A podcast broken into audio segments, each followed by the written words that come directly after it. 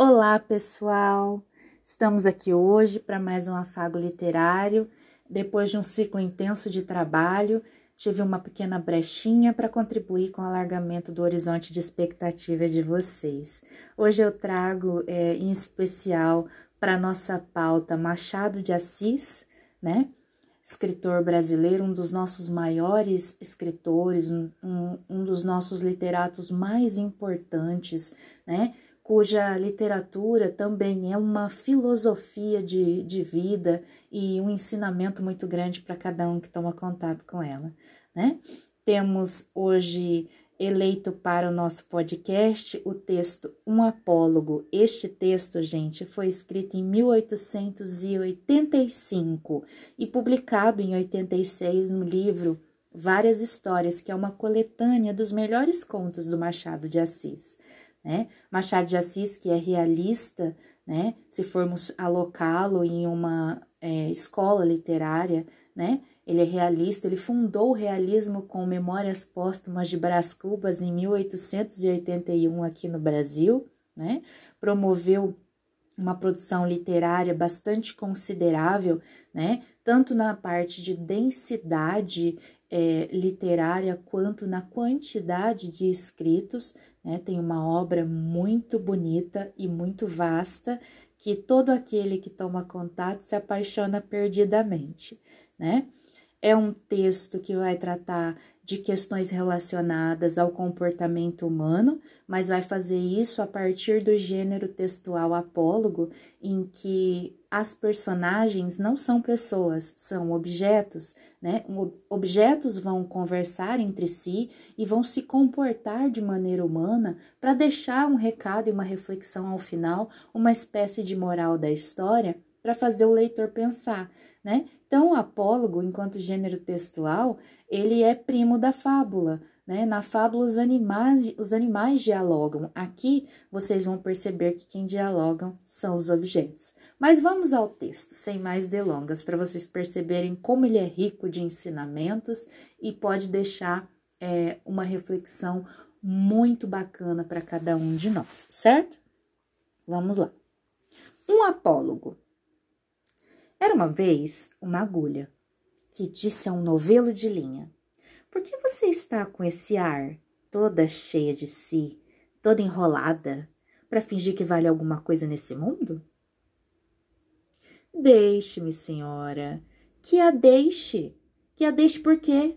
Porque lhe digo que está com um ar insuportável? Repito que sim, e falarei sempre que me der na cabeça. Que cabeça, senhora? A senhora não é alfinete, é agulha. A agulha não tem cabeça. Que lhe importa o meu ar? Cada qual tem o ar que Deus lhe deu. Importe-se com sua vida e deixa dos outros. Mas você é orgulhosa. De certo que sou. Mas por quê? É boa. Porque coso.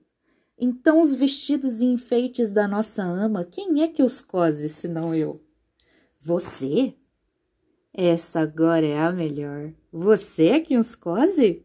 Você ignora que quem os cose sou eu, e muito eu. Você fura o pano, nada mais.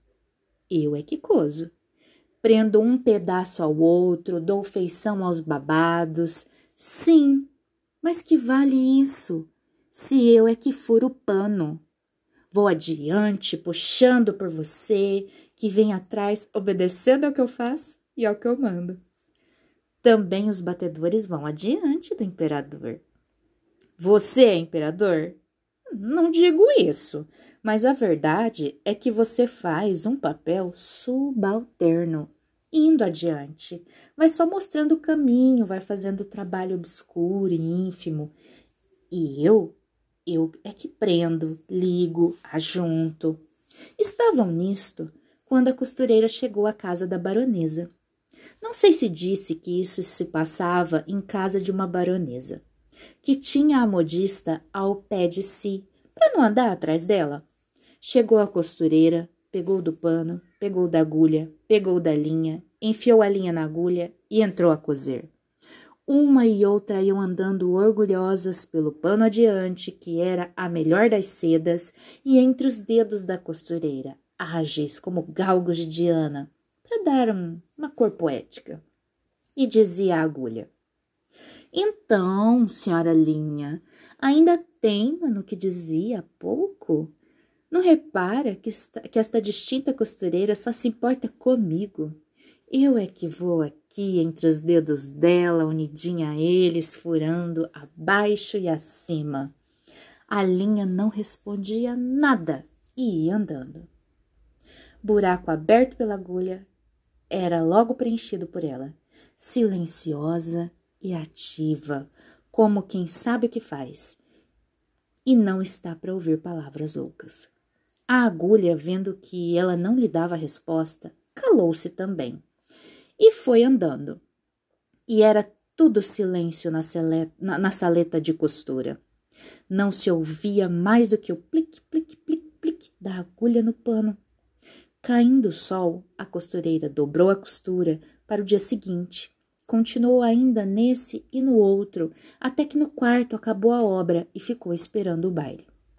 Veio a noite do baile e a baronesa vestiu-se. A costureira, que a ajudou a vestir-se, levava a agulha espetada no corpinho, para dar algum ponto necessário. E quando compunha o vestido da bela dama e puxava a um lado e a outro e arregaçava daqui ou dali, alisando, abotoando, acocheteando, a linha para mofar da agulha, perguntou-lhe. Ora agora, diga-me quem é que vai ao baile no corpo da baronesa, fazendo parte do vestido e da elegância. Quem é que vai dançar com o ministro, com os diplomatas, enquanto você volta para a caixinha da costureira?